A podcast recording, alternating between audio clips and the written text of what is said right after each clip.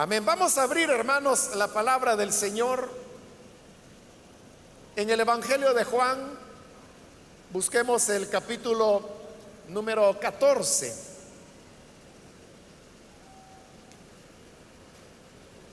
Seguimos con el estudio que estamos desarrollando en el Evangelio de Juan.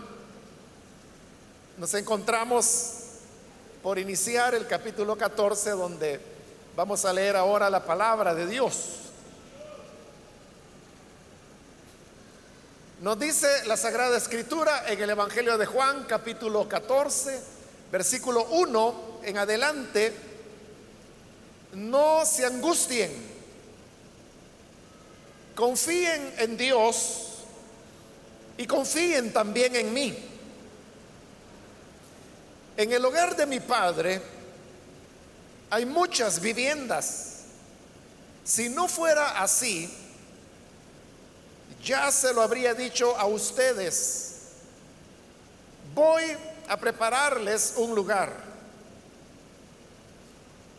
Y si me voy y se lo preparo, vendré para llevármelos conmigo. Así ustedes estarán donde yo esté. Ustedes ya conocen el camino para a dónde yo voy. Amén. Hasta ahí vamos a dejar la lectura. Pueden tomar sus asientos, por favor, hermanos.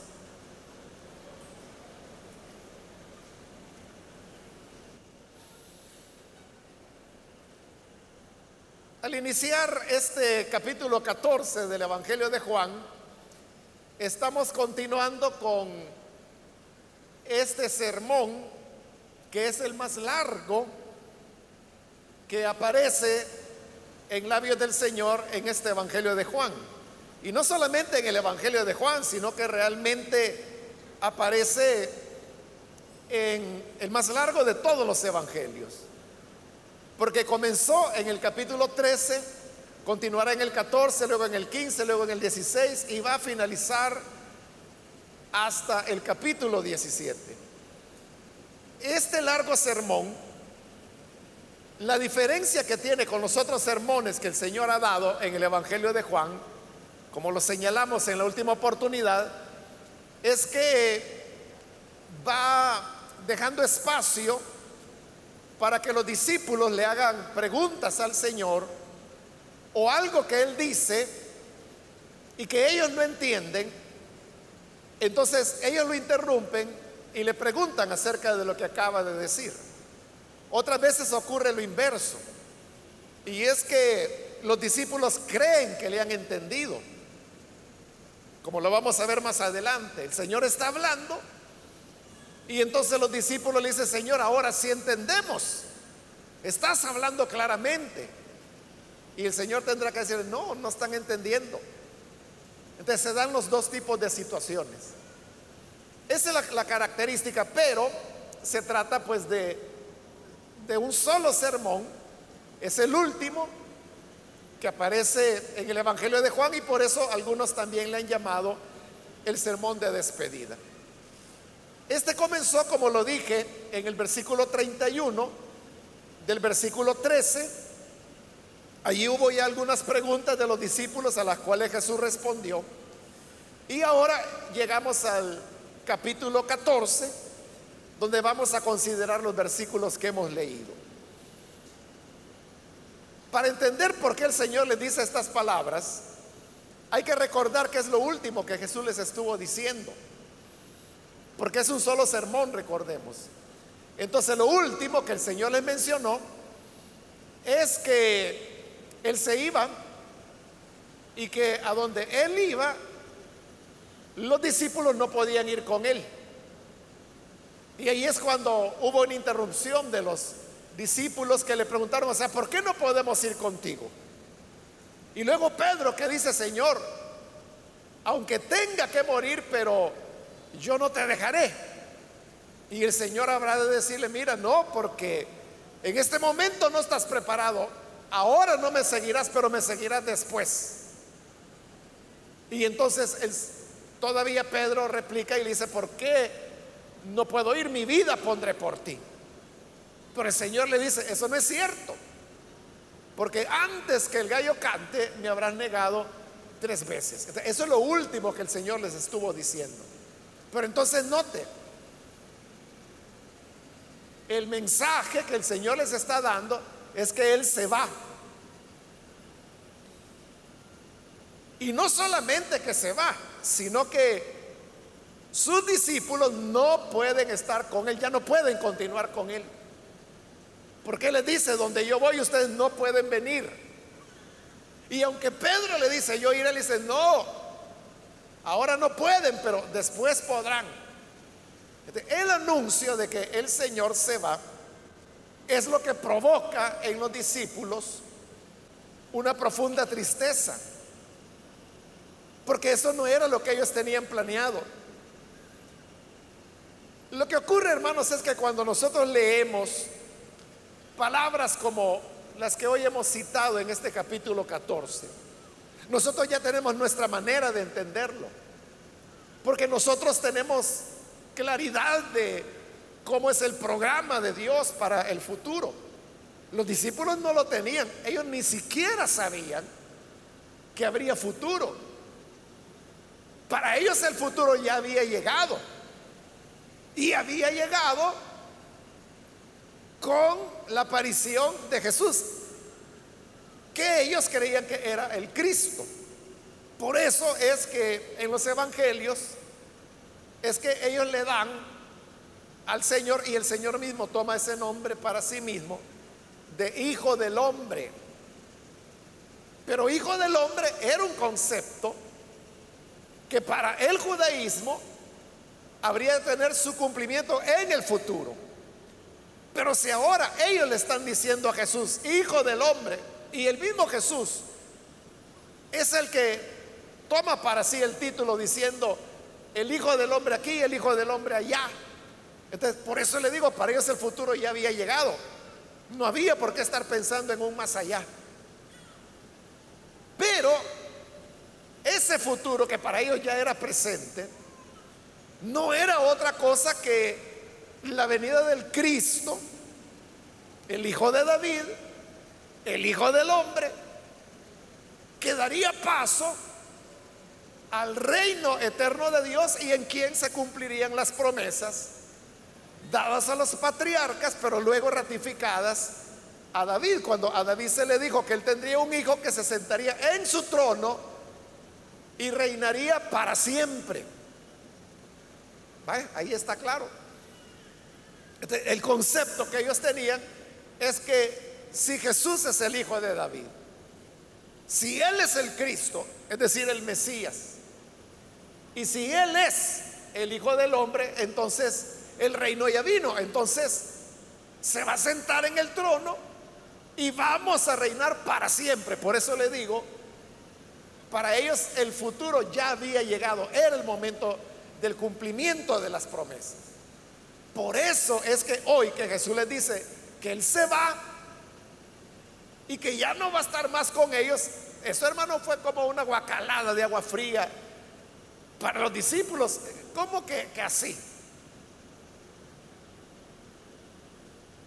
Eso es igual, hermanos, que nosotros que tenemos la, esperanza y la promesa y que la iglesia la ha sostenido por dos mil años, que el Señor volverá y que Él volverá por su pueblo y que los muertos en Cristo resucitarán primero.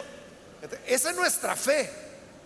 Pero ¿qué ocurriría si de verdad ocurriría esto, digamos, que el Señor viniera y le dijera, bueno, aquí estoy, pero fíjense que no va a haber resurrección y tampoco me lo voy a llevar. Solo vine a saludarlos. ¿Cómo nos sentiríamos nosotros?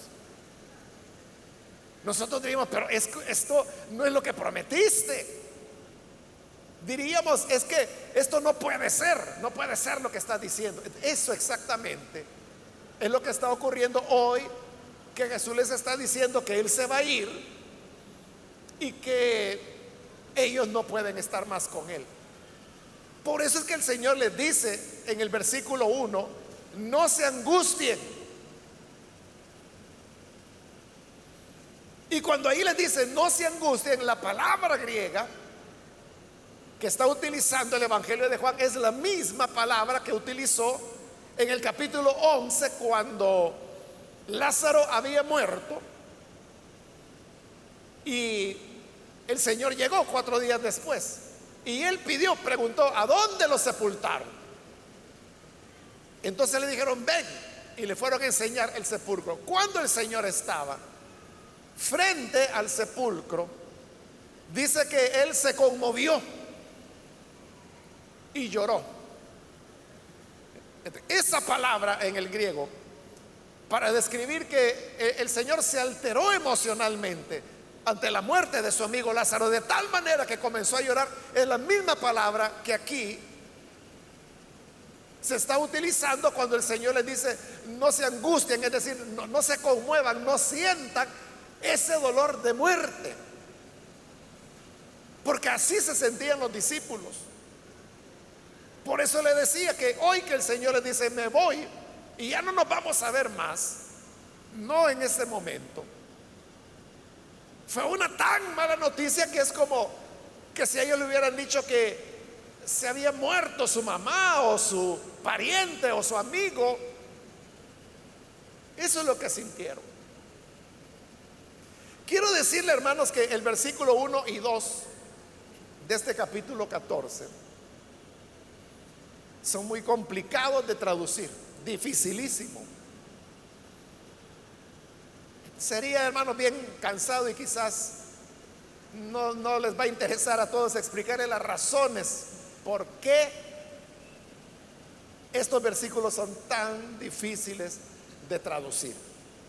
Solamente el versículo 2, solo el versículo, el 1 es muy difícil, pero el 2 se puede traducir de cuatro maneras diferentes y las cuatro serían traducciones correctas desde el punto de vista de la gramática griega. Y cada una de las cuatro traducciones diría cosas diferentes, afirmaría cosas diferentes. Por razones como le digo que hacen que la traducción sea sumamente difícil. Sin embargo, si usted compara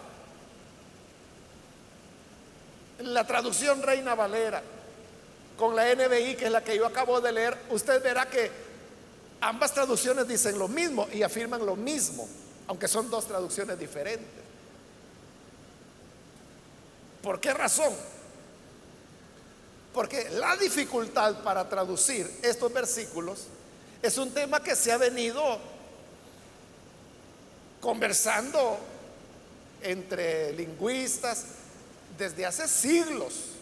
O sea, si solo la Reina Valera tiene 500 años de haber sido hecha.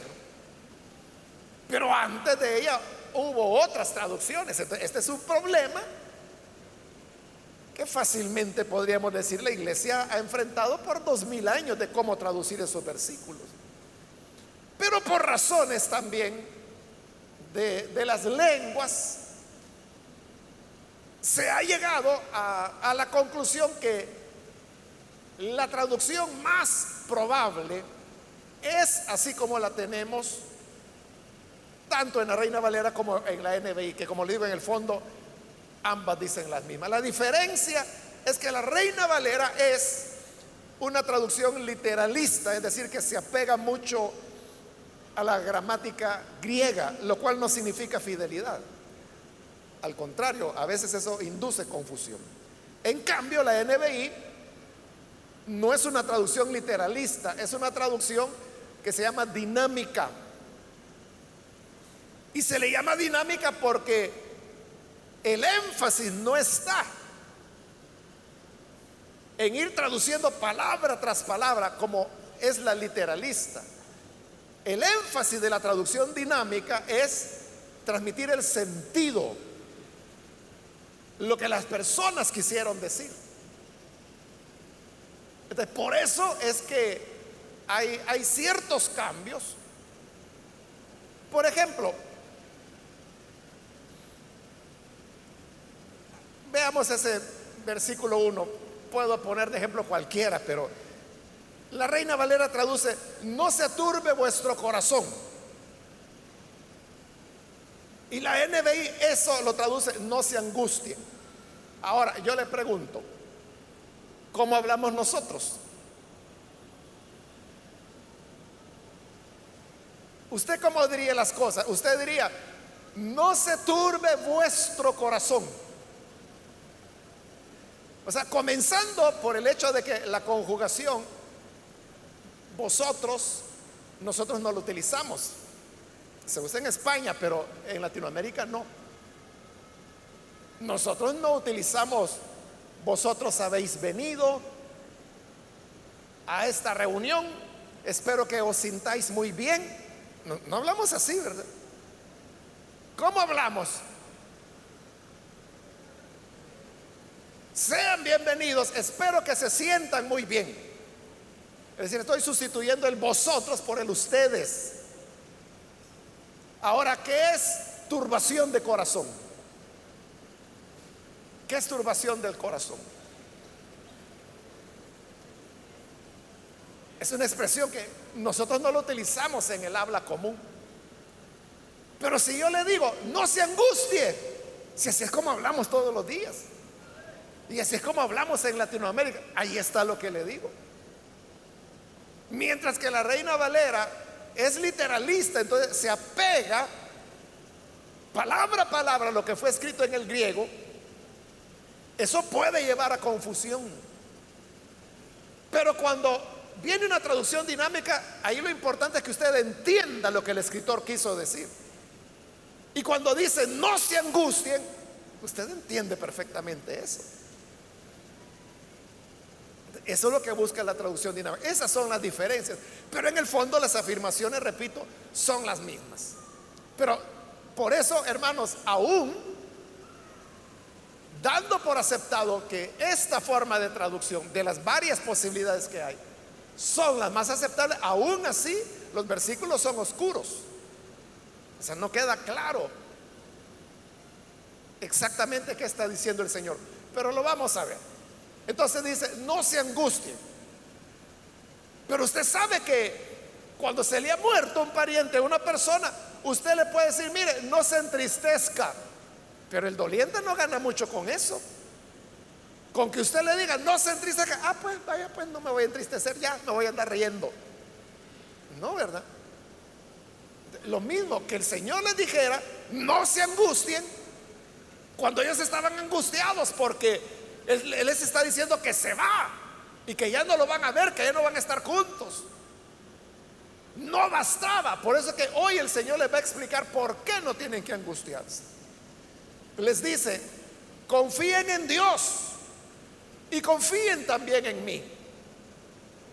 Esas palabras son de muy difícil traducción, pero se ha llegado al consenso de que lo más probable es que eso es lo que el autor quiso decir. Confíen en Dios confíen también en mí. Es decir, aquí es una cuestión, ustedes están angustiados, ustedes no saben explicar, porque no tiene sentido lo que Él les está diciendo. Pero lo que le está diciendo, ah, está bien, no entiende, pero mire, confíen en mí. Confíen en mí. Confíen en Dios y confíen en mí. era una cuestión de fe, de fe. Sí sabía Dios sabía lo que estaba ocurriendo, lo que estaba haciendo.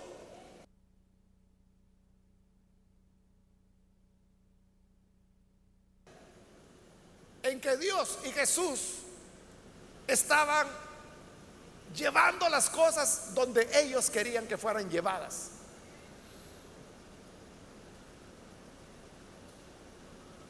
Aunque uno no lo comprenda, ellos no lo entendían, ni lo van a entender. Ya va a ver. Pero esto, hermanos, es una gran enseñanza para nosotros.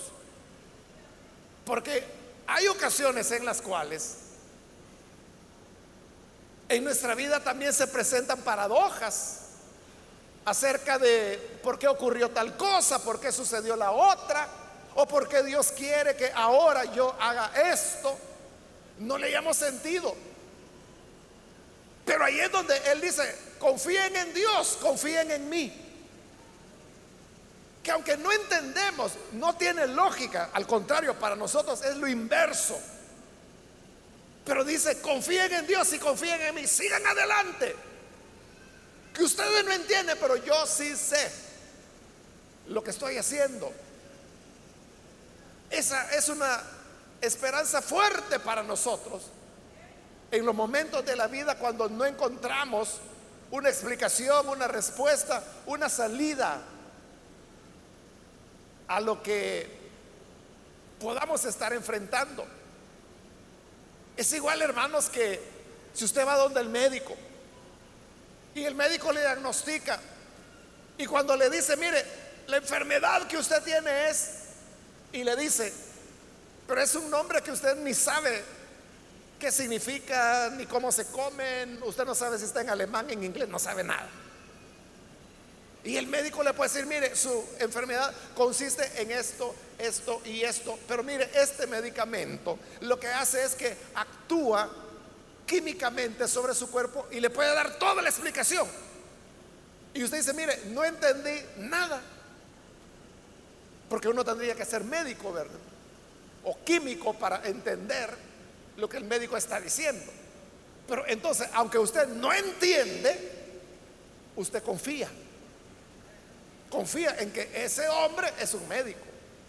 Confía en que ese hombre ha sabido diagnosticarle adecuadamente, que ese hombre sabe que ese medicamento actuará de tal manera que le ayudará.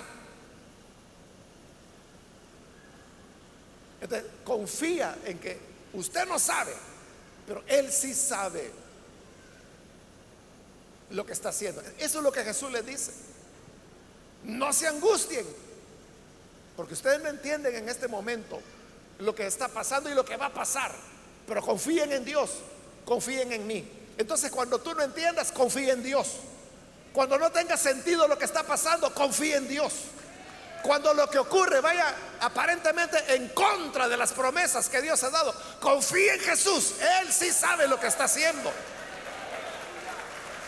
Amén.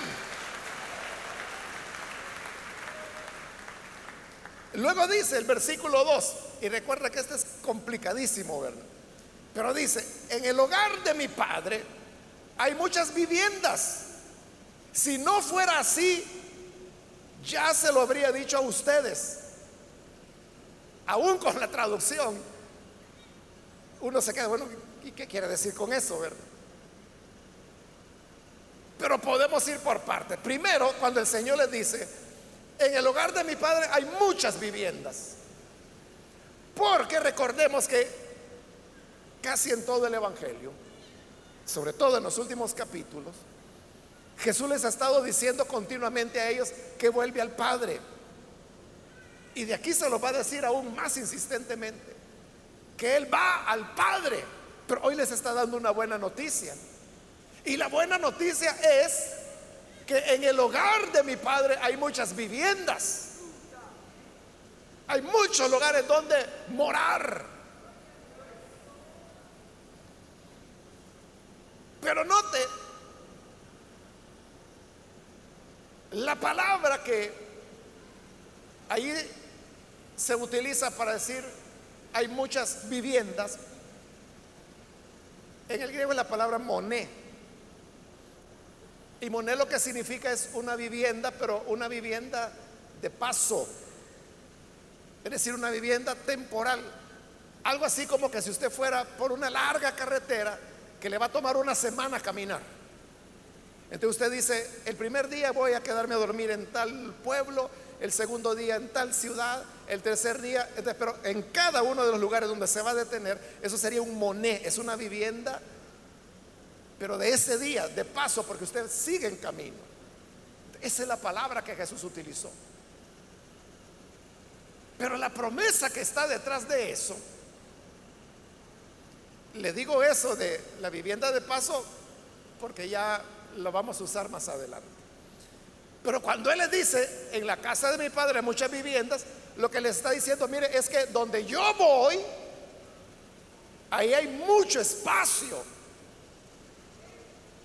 hay espacio. Entonces, no es que les esté diciendo, me voy y esto se va a acabar. Por eso es que a continuación dice, si no fuera así, si no fuera cierto que en la casa de mi padre hay muchas viviendas, ya se lo habría dicho a ustedes. ahí no queda muy claro con qué propósito él se lo habría dicho. Pero bien, así es como más o menos se puede traducir al español.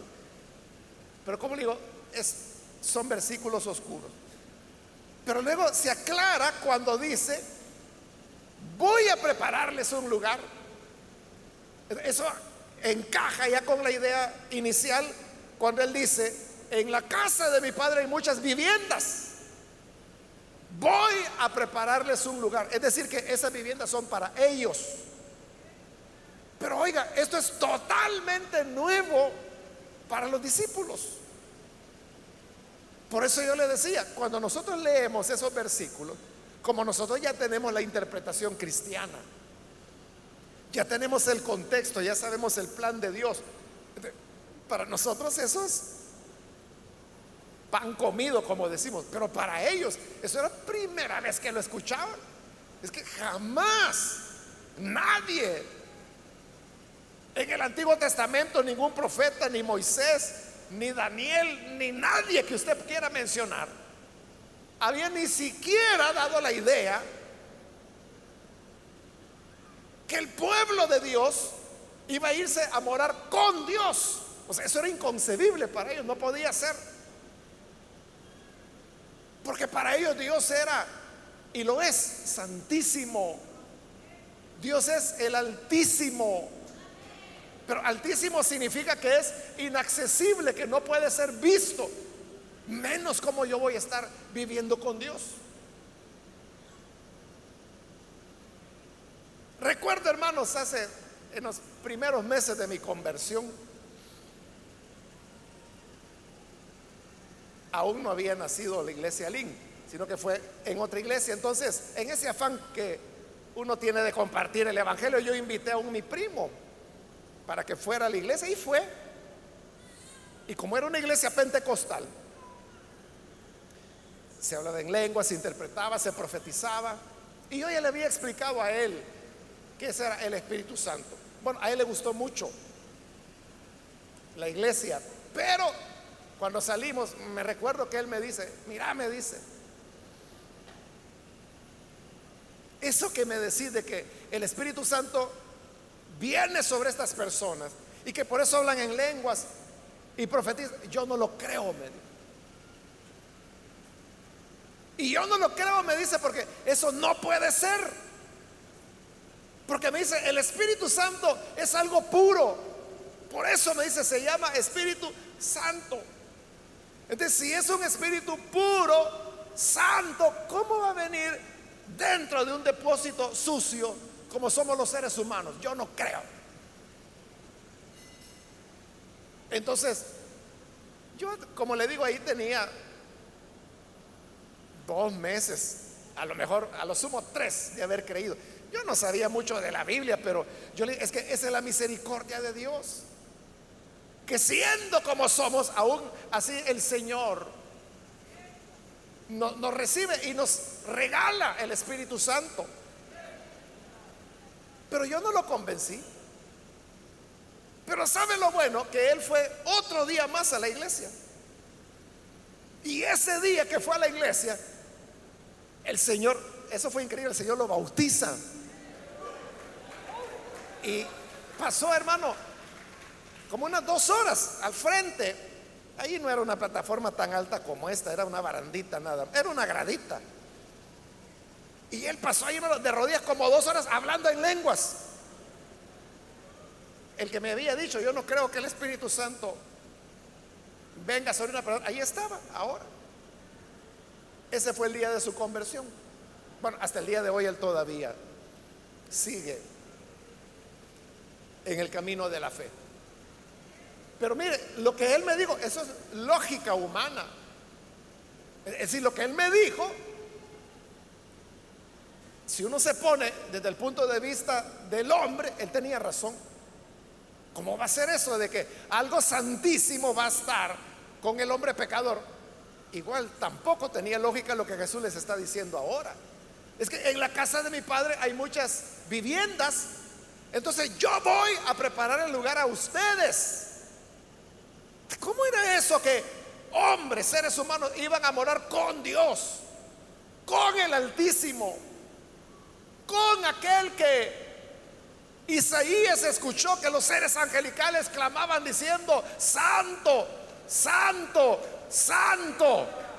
¿Cómo el hombre iba a morar ante eso? El mismo Isaías cuando vio la visión, no es que estuviera allá, solo lo vio, pero él gritó y dijo, ay, hoy me muero, porque siendo un hombre que usa palabras sucias, mis ojos han visto a Dios, me voy a morir. Pero entonces vio que un ángel llegó hasta el altar que estaba delante de Dios y con una tenaza agarró un carbón encendido, lo trajo y le quemó los labios a Isaías y cuando se lo dejó puro chicharrón, el ángel le dijo, mira, esto ha tocado tus labios, así que ya no digas más que eres un hombre de palabras sucias, porque esto te ha purificado. Ahí lo tiene, inconcebible. Tuvo que ser quemado Isaías para poder ver al Señor que estaba sentado en su trono, como dice el capítulo 6 de Isaías. Pero irse a morar con Dios. Pero es lo que Jesús les está diciendo ahora. Que en la casa de su padre hay muchas viviendas. Entonces voy a prepararles lugar Versículo 3. Aquí ya, pasa la dificultad y aquí tenemos ya plena seguridad que esto es lo que Jesús dijo. Y si me voy y se lo preparo, vendré para llevármelos conmigo. Entonces, ahí está cambiando totalmente el panorama que los discípulos tenían, porque ya le dije, la expectativa de ellos es que el Cristo había llegado, entonces ya el reino comenzó. Por eso es que ir a Jerusalén los otros evangelios lo presentan como el reino de Dios llegó. Por eso es que los discípulos, cuando el Señor iba entrando a Jerusalén, tomaron los mantos, tomaron las ramas y comenzaron a gritar, Osana en las alturas, bendito el que viene en el nombre del Señor. Porque para ellos Jesús iba para tomar el poder, para sentarse en el trono e iniciar el reino eterno que le había sido prometido a David. Lo tremendo es que cuando Jesús llega, bueno, hay, varias versiones, ¿verdad? Depende cuál evangelio leamos. Pero en uno el Señor llega, ve a Jerusalén y en lugar de tomar el poder se pone a llorar. Y le dice, ay Jerusalén, ¿cuántas veces quise recogerlos como la gallina reúne a sus polluelos y no quisisteis? En otro evangelio se nos dice que Jesús llegó y hasta llegó al templo. Y dice que llegó al templo, vio alrededor y se fue. Y ya no hizo nada. Pero sin importar el relato de los evangelios, coincidían, coinciden todos en que para los discípulos eso era inexplicable. No tenía sentido. Porque para ellos Jesús se iba a quedar y, la promesa para David era, y él reinará para siempre, era un reino eterno. ellos iban a estar siempre con el Señor. Por eso es que cuando los hijos de, bueno, los discípulos mismos se peleaban para tener los mejores lugares en el reino, ellos sabían que ese reino era para siempre. Y hasta los hijos de Zebedeo empujaron a su mamá para que la señora le fuera a decir al Señor, mira, te quiero pedir un favor. Sí, le dijo el Señor, yo lo que quiero es que en tu reino uno de mis hijos se siente a tu derecha y el otro a tu izquierda. Ah, ¿Cómo no? le dijo el Señor. Ellos pueden beber del vaso que yo voy a beber y ser bautizados con el bautismo que yo seré bautizado. Sí pueden, le dijo la señora. Sí, le dijo yo van a beber del vaso que yo beberé y serán bautizados con el bautismo que yo he sido bautizado. Pero el sentarse a mi derecha y a mi izquierda, eso no me corresponde a mí. Eso es el Padre quien ya determinó quiénes se van a sentar ahí. Pero note, el pleito, digamos, entre los discípulos era, ¿y quién va a estar a cargo de la agricultura? ¿Y quién va a estar a cargo del comercio? ¿Y quién va a estar al cargo de las provincias? Cuando ellos discutían quién era el mayor entre ellos, era eso. ¿Quién va a ser el mayor en el reino? ese era el concepto de ellos, que el reino ya venía y duraría para la eternidad, para siempre, como dijo el Señor a David. Pero Jesús le dice, ¿me voy? ¿Qué? Sí, me voy.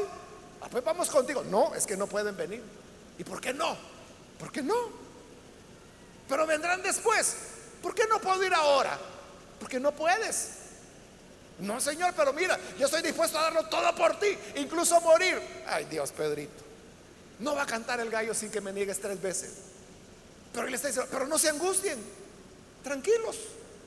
Porque en la casa de mi padre hay muchas viviendas. Yo voy y las voy a preparar. Y cuando estén preparadas, vendré para llevarlos conmigo para que donde yo esté, ustedes también estén. Pero eso no tiene nada que ver con las promesas. Jesús está cambiando todo el panorama. Porque para ellos Jesús se quedaba y era para siempre. Pero hoy les está diciendo, yo me voy. Y no solo me voy, sino que voy a venir y me lo voy a llevar a ustedes también. Esta es la gran pregunta, que es la pregunta que aparece en Hechos capítulo 1. Cuando otra vez el Señor le dice, bueno, me voy. Pero no se preocupen porque el Espíritu Santo vendrá, recibirán poder. Cuando venga sobre ustedes el Espíritu Santo, entonces hay, me son testigos en Jerusalén, en Judea, en Samaria y hasta lo último de la tierra. Y nos vemos. ¿Cómo que nos vemos? Y viene la pregunta, Señor, entonces ¿Vas a restaurar el reino a Israel ahora? Porque no tiene sentido todo esto. Y el Señor le responde, no les corresponde a ustedes saber. No les corresponde a ustedes saber cuándo el Padre ha dispuesto a restaurar el reino. Esa es una decisión de Él. Yo lo que quiero es que ustedes vayan con este poder del Espíritu y hagan discípulos a todas las naciones. Eso es lo que yo quiero. Eso hagan. Es lo mismo que está ocurriendo ahora. Me lo voy a llevar. ¿Cómo que nos vas a llevar, Señor? Y entonces, ¿y las promesas a David?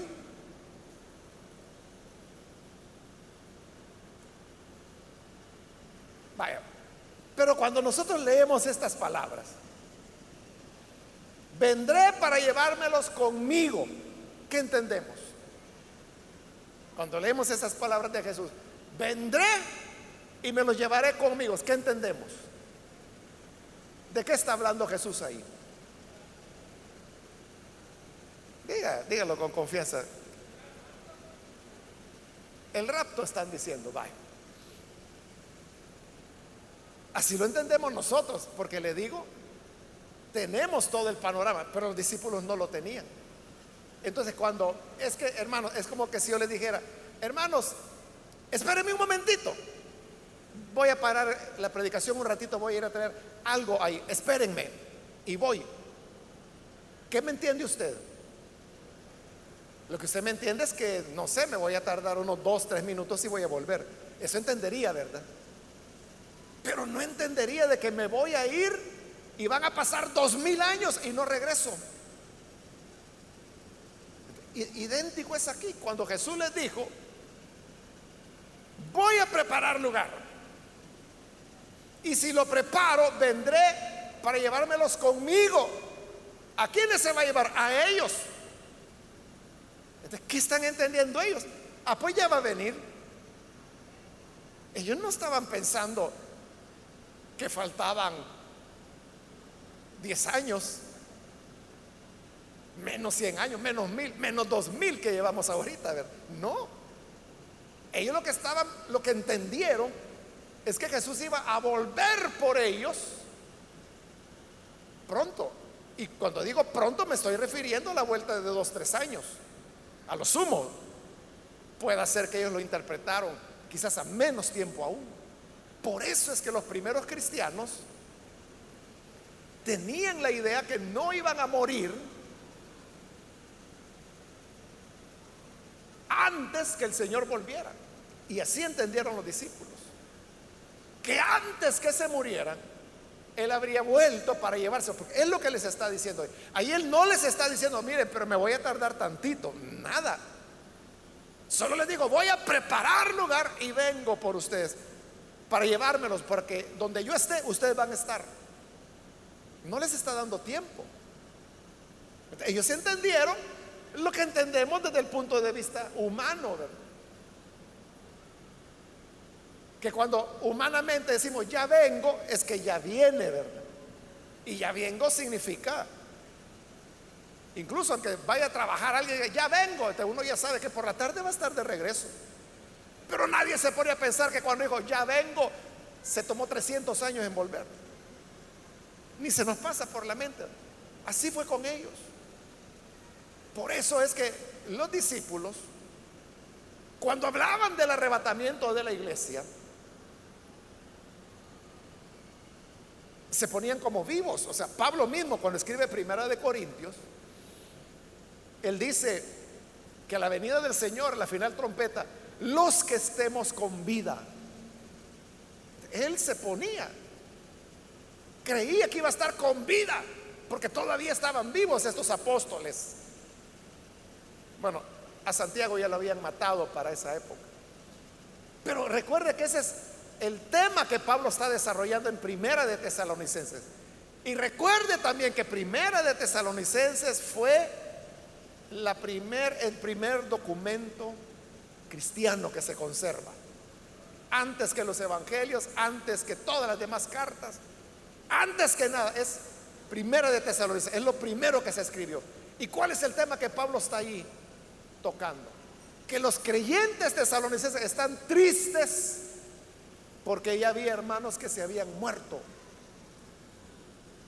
Ya había hermanas que se habían muerto.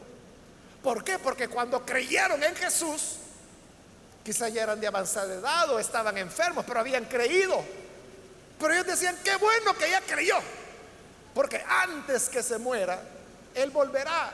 Porque Él dijo que iba a preparar lugar y vendría por nosotros. Así que ella va a venir.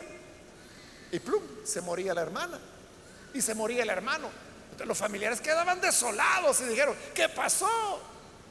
Se murió y él no ha venido. Ahí es donde Pablo les explica, hermanos, no se entristezcan por los que han muerto ya. No se entristezcan como los otros que no tienen esperanza, porque nosotros sí tenemos esperanza. Entonces les voy a decir un secreto, un misterio que ha estado escondido, pero que ahora Dios lo ha revelado. Y esto es que los muertos en Cristo resucitarán. Los que estemos con vida seremos transformados. Y ya transformados, juntamente con los que hayan sido resucitados, seremos llevados en el aire y así estaremos siempre con el Señor. Esas palabras que Pablo usa ahí, así estaremos siempre con el Señor. Son las palabras que Jesús está diciendo acá.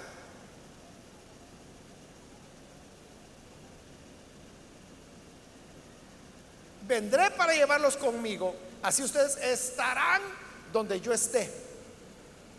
Es lo que Pablo dice. Estaremos con Él. les tiene que explicar que no necesariamente es que todos íbamos a estar vivos. Pero ahí la iglesia comienza a entender una realidad. Y la realidad es que los cristianos van a morir. Pero claro, Pablo ya les explicó que eso no es un impedimento para que la promesa de Dios se cumpla, porque cuando Él venga van a resucitar. Entonces los discípulos dijeron, ah, cuando Jesús dijo esto, nosotros somos los que entendimos mal. Nosotros entendimos que Él iba a volver antes que muriéramos, pero como ya nos estamos muriendo, ya Santiago, que había estado ahí, ya lo habían matado. Te quiere decir que cuando Él dijo que nos llevaría con Él, de lo que estaba hablando es que al morir iríamos donde Él está. Así es como se fueron desarrollando la comprensión de las palabras de Jesús y las doctrinas que de ahí emanaron. Sobre esa base es que Pablo después afirma que estamos ausentes del cuerpo, presentes con el Señor. Porque entonces dijeron, cuando él dijo que nos llevaría a esas moradas del Padre, sería en la muerte. Entonces, entiende cómo las palabras van siendo entendidas, pero años después de haber sido dichas. Y terminamos con el versículo 4 donde le dice, ustedes ya conocen el camino para ir donde yo voy. Ahí el Señor les está diciendo claramente, cuando le dice, ustedes ya conocen el camino a donde yo voy. Felipe le va a decir, ¿qué? ¿Cómo que qué? ¿Qué, qué, qué, qué? Le dice que sabemos el camino. Mira, si ni sabemos a dónde vas, menos vamos a saber cuál es el camino. Pero ese es el tema de la próxima oportunidad. Pero como usted lee la Biblia, ¿verdad? Usted ya sabe que lo que Jesús le responde es, es que yo soy el camino. Nadie viene al Padre sino que a través de mí. Entonces, note.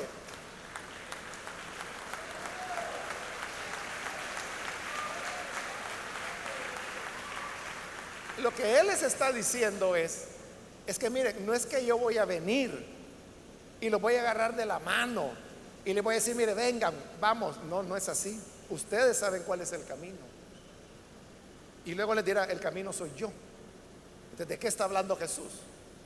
Que nosotros vamos a llegar a las moradas del Padre por la fe en Cristo. ¿Quién es el camino? El camino que nos lleva al Padre. Ahora, yo le dije de, la palabra moné, es decir, una vivienda. ¿Por qué temporal? Porque no es que vamos a estar flotando en el aire para siempre. En Apocalipsis capítulo 21 usted puede leer cómo dice que la nueva Jerusalén, y dice claramente Apocalipsis que ahí es la morada de Dios con los hombres, descenderá, dice, sobre la tierra. La nueva Jerusalén baja a la tierra. Por eso es que es un una morada temporal en los cielos mientras Cristo vuelve y establece el reino que ellos creían que era en ese momento, pero no era para entonces. ¿Sabe por qué no era para entonces? Porque si hubiera sido aquí la venida del reino, nosotros estaríamos fuera. Pero él ya había pensado en nosotros. De hecho, ya, ya se los había dicho a los discípulos. ¿Se recuerda cuando pasamos por el pasaje donde el Señor les dice, también tengo otras ovejas que no son de este redil. esas ovejas tengo que ir a traer. Éramos nosotros. Amén.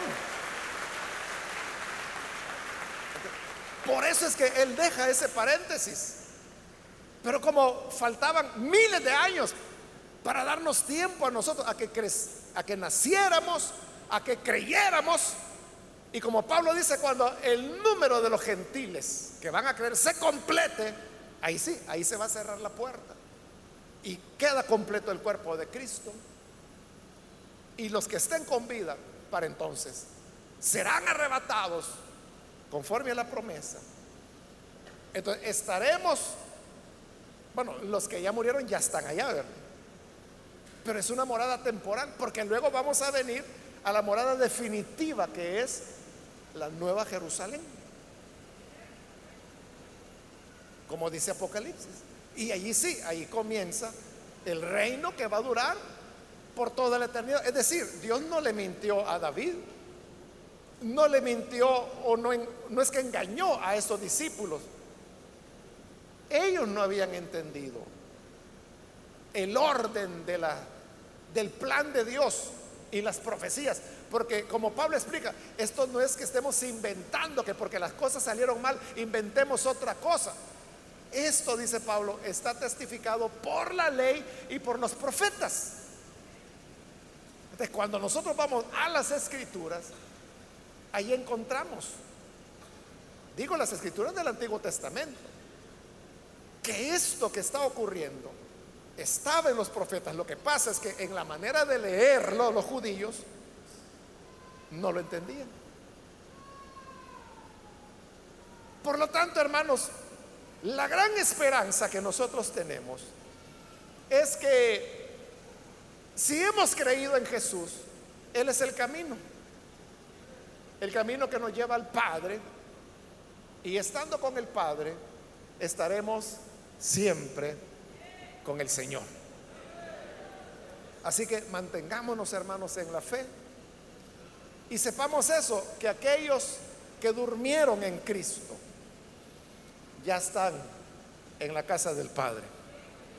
Porque allá muchas viviendas hay. Y el Señor las preparó. Y se está llevando a su pueblo. El poquito que hayamos quedado, digo el poquito porque la mayoría ya se lo llevó. La mayor parte de los que forman el cuerpo de Cristo ya se fueron en estos dos mil años que pasaron. A menos que usted crea que faltan otros dos mil más, ¿verdad? Pero si usted cree que la venida del Señor está cerca, la mayoría ya se fue, si nosotros somos los últimos. Entonces, si somos el último poquito, esos somos los que Pablo dice que no vamos a ver muerte, sino que a la final trompeta seremos transformados, no vamos a ser desnudados, sino revestidos con un cuerpo de gloria. Y así estaremos con el Señor.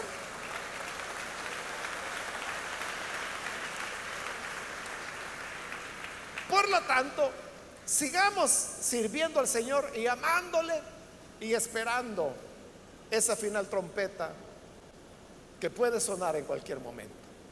Vamos a cerrar nuestros ojos y yo quiero, antes de orar, invitar a las personas que todavía no han recibido al Señor Jesús como su Salvador. Si este es su caso, yo quiero animarle para que hoy que usted ha oído la palabra de Dios, pueda venir para creer en el Hijo de Dios y para recibirlo como Salvador. Si hay alguna persona, algún amigo o amiga que ha escuchado la palabra y quiere tener esta esperanza, esta promesa que Jesús dio, que no fue solo para los once que estaban ahí. Ellos la oyeron, pero quedó escrita para que hoy nosotros todos podamos escucharla. ¿Quiere usted creer en esa promesa? Yo le invito para que lo haga y para eso le pido por favor que se ponga en pie. En señal que usted desea recibir al Hijo de Dios y vamos a orar por usted las personas que hoy necesitan recibir a Jesús como Salvador, puede ponerse en pie para que oremos por usted. Si es primera vez que va a recibir al Hijo de Dios, póngase en pie. Queremos orar por usted. Hoy es la oportunidad para que la gracia de Dios le alcance y usted pueda tener esta promesa, esta seguridad. Que el que cree conoce el camino. Jesús dijo, ustedes saben el camino. Saben cómo llegar. Y ese camino es Jesús. ¿Quiere usted recibir al Hijo de Dios? Póngase en pie. Con toda confianza en el lugar donde está. Póngase en pie para que oremos por usted. Cualquier amigo o amiga que ha escuchado la palabra de Dios, le invito para que no deje pasar esta oportunidad y pueda creer en el buen Salvador.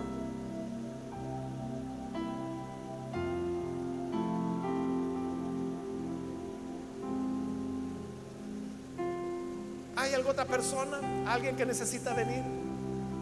O si hay algún hermano, hermana que se ha alejado del Señor, pero necesita reconciliarse, póngase en pie también.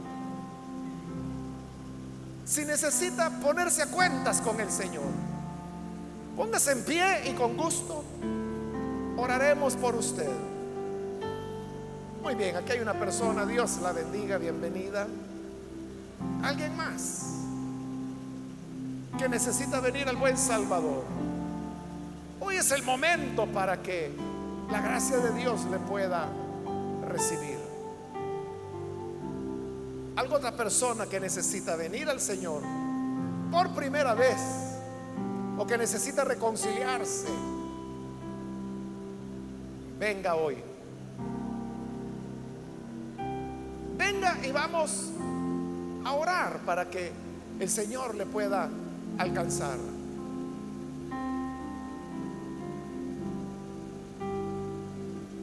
Hago la última invitación. Si alguna otra persona que es primera vez que necesita venir al Señor o que necesita reconciliarse, pase ahora porque esta es ya la última invitación que estoy haciendo. Muy bien, aquí hay otra joven, Dios la bendiga, bienvenida. ¿Habrá alguien más? A usted que nos ve por televisión le invito para que se una con las personas que están aquí al frente y reciba al Señor. Ore con nosotros.